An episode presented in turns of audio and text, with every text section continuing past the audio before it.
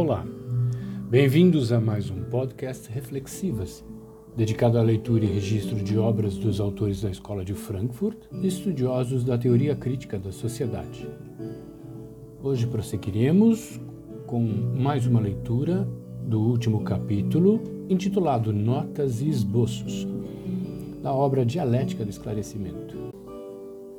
Jorge Zahar, editor, e de autoria de Theodor Adorno e Max Horkheimer. Vamos ao texto.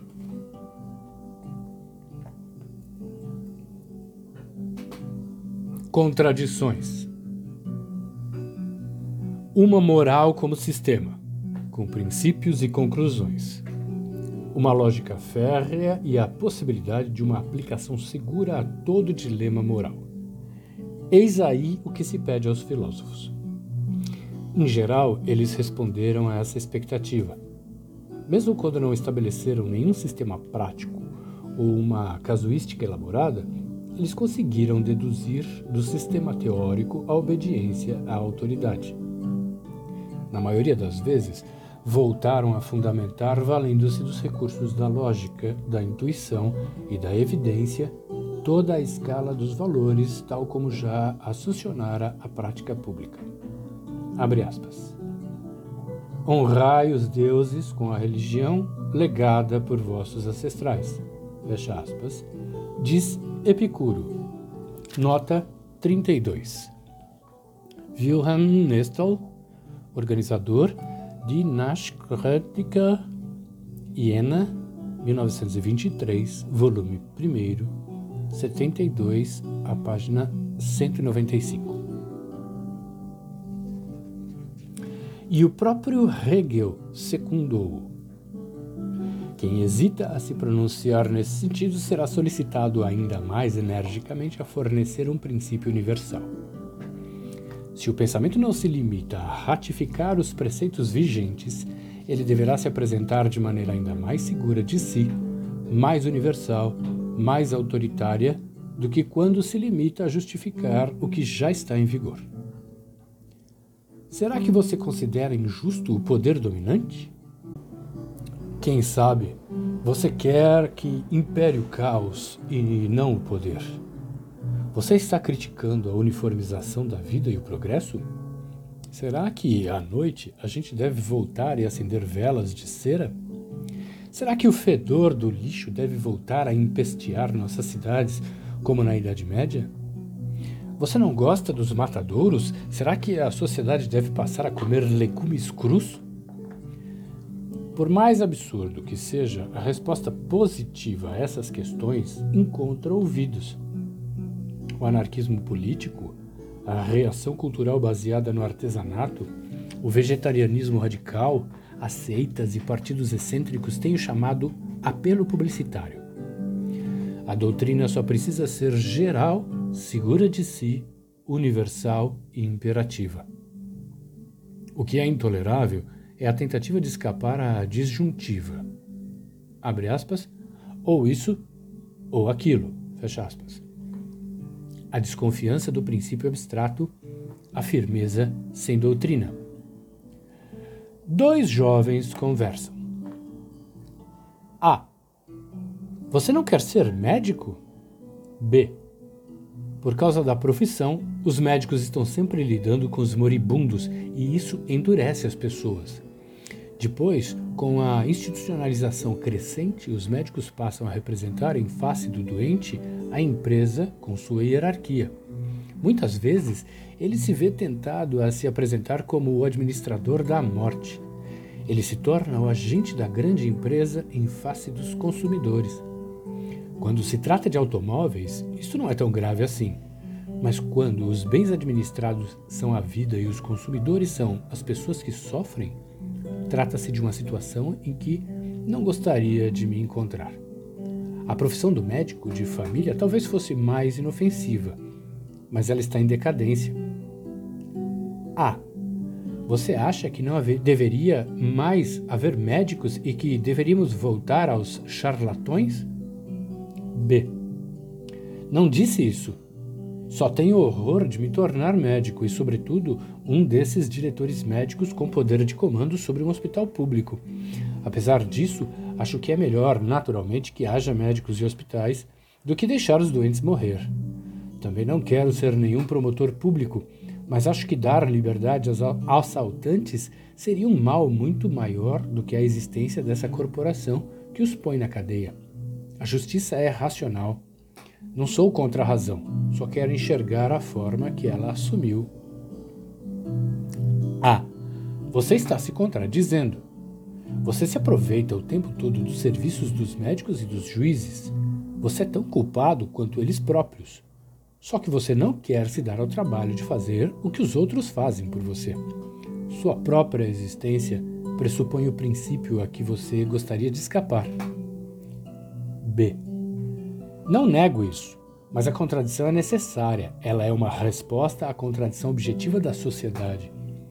Quando a divisão do trabalho é tão diferenciada como hoje em dia, é possível que em dado lugar se manifeste um horror responsável pela culpabilidade de todos. Se esse horror se difundir, se pelo menos uma pequena parte da humanidade se tornar consciente dele, talvez os manicômios e as penitenciárias se tornem mais humanos e os tribunais acabem se tornando supérfluos. Mas não é absolutamente por isso que eu quero ser escritor. Eu só queria ver com maior clareza a situação terrível em que tudo se encontra hoje em dia. Ah, mas se todos pensassem como você e ninguém quisesse sujar as mãos, então não haveria médicos, nem juízes, e o mundo pareceria ainda mais horrível. B. Mas é justamente isso que me parece questionável, pois se todos pensassem como eu, espero, não apenas os remédios contra o mal iam diminuir, mas o próprio mal. A humanidade ainda tem outras possibilidades. Eu não sou a humanidade inteira e não posso simplesmente tomar o seu lugar em meus pensamentos. O preceito moral que diz que cada uma de minhas ações deveria poder ser tomada como uma máxima universal é muito problemático. Ele ignora a história, porque é, minha aversão a ser médico deveria equivaler à opinião de que não deve haver médicos. Na verdade, há tantas pessoas aí que podem ser bons médicos e têm mais de uma chance de vir a ser médicos. Se eles se comportarem moralmente dentro dos limites traçados atualmente para a sua profissão, terão a minha admiração. Talvez cheguem mesmo a minorar o mal que descrevi para você. Talvez, ao contrário, agravem-no ainda mais, apesar de toda a sua competência técnica e toda a sua moralidade. Minha vida, tal como a imagino, meu horror e minha vontade de conhecer parecem-me tão justificados como a própria profissão de médico, mesmo que eu não possa ajudar diretamente a ninguém. Ah, mas se você soubesse o que você poderia, se estudasse para médico, vir a salvar a vida de uma pessoa amada, vida que ela perderia com toda certeza não fosse por você, você não se dedicaria imediatamente ao estudo da medicina? B. Provavelmente, mas você mesmo está vendo que, com o seu gosto por uma coerência inexorável, você acaba tendo que recorrer a um exemplo absurdo, enquanto eu, com minha teimosia sem nenhum sentido prático e com minhas contradições, não me afastei do bom senso.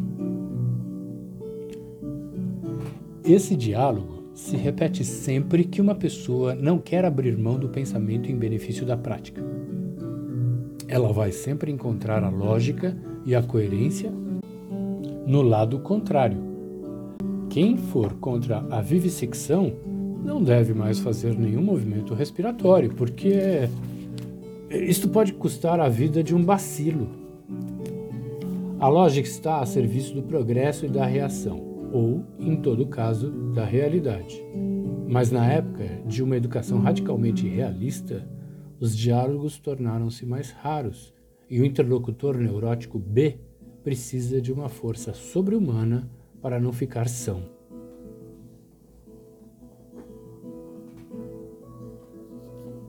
Marcados. Ao atingir a década dos 40 anos, as pessoas costumam fazer uma estranha experiência. elas descobrem que a maioria das pessoas com que cresceram e mantiveram contatos começa a demonstrar distúrbios em seus costumes e em sua consciência. Um torna-se tão negligente em seu trabalho que seus negócios começam a periclitar. Outro destrói o casamento sem a menor culpa da mulher. Um terceiro vem a cometer desfalques. Mas também os que não passaram por acontecimentos marcantes apresentam indícios de decomposição. A conversação com eles torna-se insípida, fanfarrona, desconexa Outrora, o quarentão ainda recebia dos outros um elan intelectual, mas agora ele tem a impressão de ser quase o único a demonstrar espontaneamente um interesse objetivo. A princípio, ele se inclina a considerar a evolução das pessoas da sua idade como um infeliz acaso. Justamente eles mudaram para o prior. Talvez isso tenha a ver com a geração e seu destino exterior particular finalmente descobre que essa experiência é familiar, só que numa perspectiva diferente, a da juventude frente aos adultos. Pois ele não se convencera, então, de que algo não estava certo com este ou aquele professor do colégio, com os tios e as tias, os amigos dos pais e depois com os professores da universidade ou com o mestre dos aprendizes seja porque exibiam algum traço maluco e ridículo, seja porque sua presença era particularmente maçante, incômoda, decepcionante. Nessa época, ele não pensava nisso. Aceitava a inferioridade dos adultos como um simples fato natural. Agora ele tem a confirmação disso. Nas condições atuais, o simples transcurso da vida, ainda que se conservem certas habilidades técnicas ou intelectuais, é suficiente para levar, já na força da idade, ao cretinismo. Nem mesmo as pessoas experimentadas no trato dos homens e das coisas estão excluídas. É como se as pessoas, como castigo de terem traído as esperanças de sua juventude e terem se ajustado ao mundo, fossem marcadas por uma precoce decadência. Adendo Atualmente, o declínio da individualidade não ensina simplesmente a compreender sua categoria como algo de histórico, mas também desperta dúvidas quanto à sua essência positiva.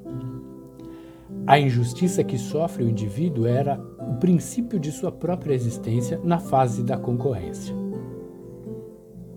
Mas isso não se aplica apenas à função do indivíduo e de seus interesses particulares na sociedade mas também à complexidade interna da própria individualidade. Foi sob o seu signo que se colocou a tendência à emancipação do homem, mas ela é, ao mesmo tempo, o resultado justamente dos mecanismos dos quais é preciso emancipar a humanidade.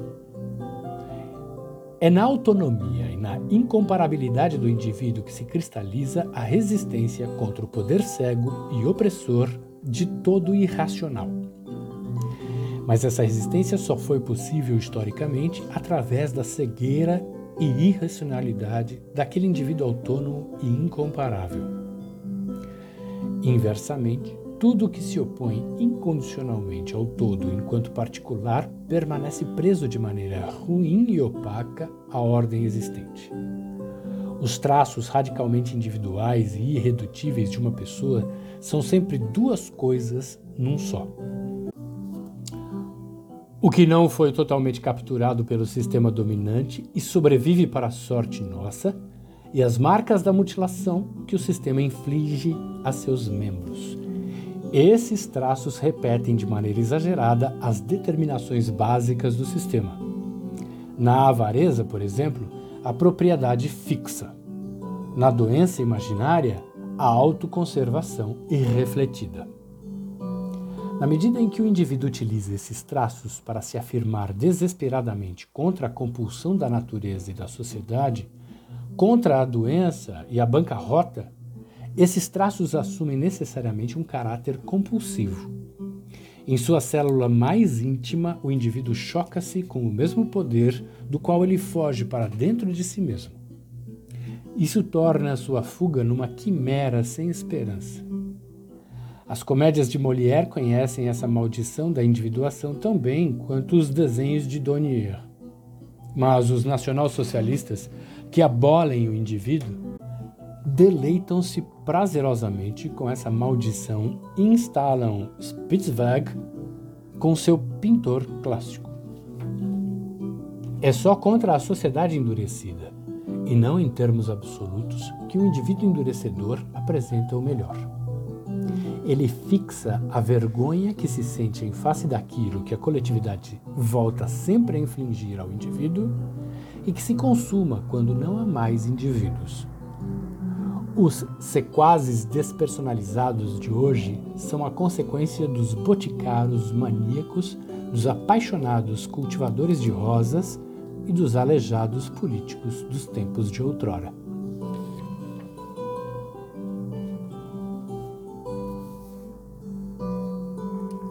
Filosofia e divisão do trabalho. É fácil identificar o lugar da ciência na divisão social do trabalho. Ela tem por função estocar fatos e conexões funcionais de fatos nas maiores quantidades possíveis. A ordem do armazenamento deve ser clara. Ela deve possibilitar às diversas indústrias descobrir prontamente a mercadoria intelectual desejada na especificação desejada. Em larga medida, a compilação já é feita em vista das encomendas industriais precisas. Também as obras históricas devem fornecer material. A possibilidade de sua utilização não se deve buscar imediatamente na indústria, mas mediatamente na administração. Assim como Maquiavel escrevia para o uso dos príncipes e das repúblicas, Assim também se trabalha hoje em dia para os comitês econômicos e políticos. É verdade que a forma histórica se tornou um estorvo. Assim, é melhor classificar logo o material histórico sob o ponto de vista de um determinado problema administrativo. Por exemplo, a manipulação dos preços das mercadorias ou dos estados de espírito das massas. Ao lado da administração e dos consórcios industriais, entre os interessados encontram-se também os sindicatos e os partidos. A filosofia oficial serve à ciência que funciona dessa maneira. Ela deve, como uma espécie de taylorismo do espírito, ajudar a aperfeiçoar seus métodos de produção, a racionalizar a estocagem dos conhecimentos, a impedir o desperdício de energia intelectual. Ela encontra seu lugar na divisão do trabalho, assim como a química e a bacteriologia. Os dois ou três restolhos filosóficos que pregam a volta à adoração do Deus da Idade Média é a contemplação de essências eternas. Ainda são tolerados nas universidades seculares porque elas são tão reacionárias. Além disso, ainda há historiadores da filosofia que ensinam infatigavelmente Platão e Descartes sem esquecer de acrescentar naturalmente que já estão ultrapassados. Aqui e ali associam-se a eles algum veterano do sensualismo ou algum perito personalista. Eles separam do campo da ciência o joio dialético que, de outro modo, poderia começar a medrar. Contrariamente a seus administradores, a filosofia representa, entre outras coisas, o pensamento na medida em que este não capitula diante da divisão do trabalho dominante e não aceita que esta lhe prescreva suas tarefas. A ordem existente não compele os homens unicamente pela força física e pelos interesses materiais, mas pelo poder superior da sugestão. A filosofia não é síntese, ciência básica ou ciência cúpula, mas o esforço de resistir à sugestão, a decisão resoluta pela liberdade intelectual e real. A divisão do trabalho, tal como se formou sob a dominação, não é absolutamente ignorada neste caso. A filosofia limita-se a escutar dela a mentira de que ela seria inevitável. Não se deixando hipnotizar pela superioridade do poder, ela segue-o em todos os cantos e recantos da maquinaria social que, a priori, não deve ser nem derrubada, nem redirecionada, mas compreendida sem sucumbir à fascinação que exerce. Quando os funcionários que a indústria mantém em seus setores intelectuais, as universidades, igrejas e jornais, pedem à filosofia que apresente o passaporte dos princípios com que legitima suas buscas, ela cai no embaraço mortal. Ela não reconhece nenhuma norma ou objetivos abstratos que, ao contrário dos vigentes, fossem praticáveis. Sua liberdade em face da força de sugestão da ordem existente reside justamente no fato de aceitar os ideais burgueses sem transigir com eles, quer se trate dos ideais que seus defensores ainda proclamam mesmo desfigurados, quer se trate dos ideais que, apesar de toda a manipulação, ainda possam ser reconhecidos como o sentido objetivo das instituições, tanto técnicas quanto culturais.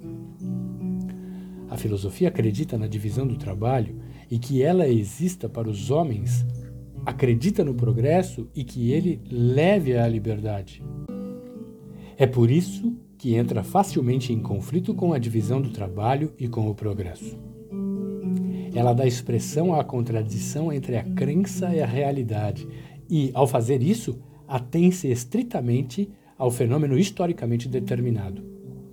Para ela, diferentemente dos jornais, o assassinato em massa, apesar de suas proporções gigantescas, não é mais interessante do que a eliminação de alguns internados em asilos. Ela não dá à íntegra do estadista envolvido com o fascismo nenhuma prioridade sobre um simples lixamento, nem privilegia a vertiginosa publicidade da indústria cinematográfica de preferência a um simples anúncio funerário. O pendor à grandeza é algo que está longe da filosofia. Por isso, relativamente ao existente, ela se mantém ao mesmo tempo alheia e compreensiva. Sua voz pertence ao objeto, mas sem que este a queira.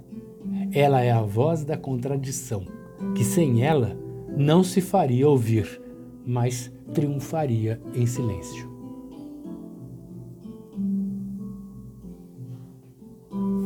Interrompemos aqui a leitura do capítulo Notas e Esboços e retomaremos ainda no próximo arquivo.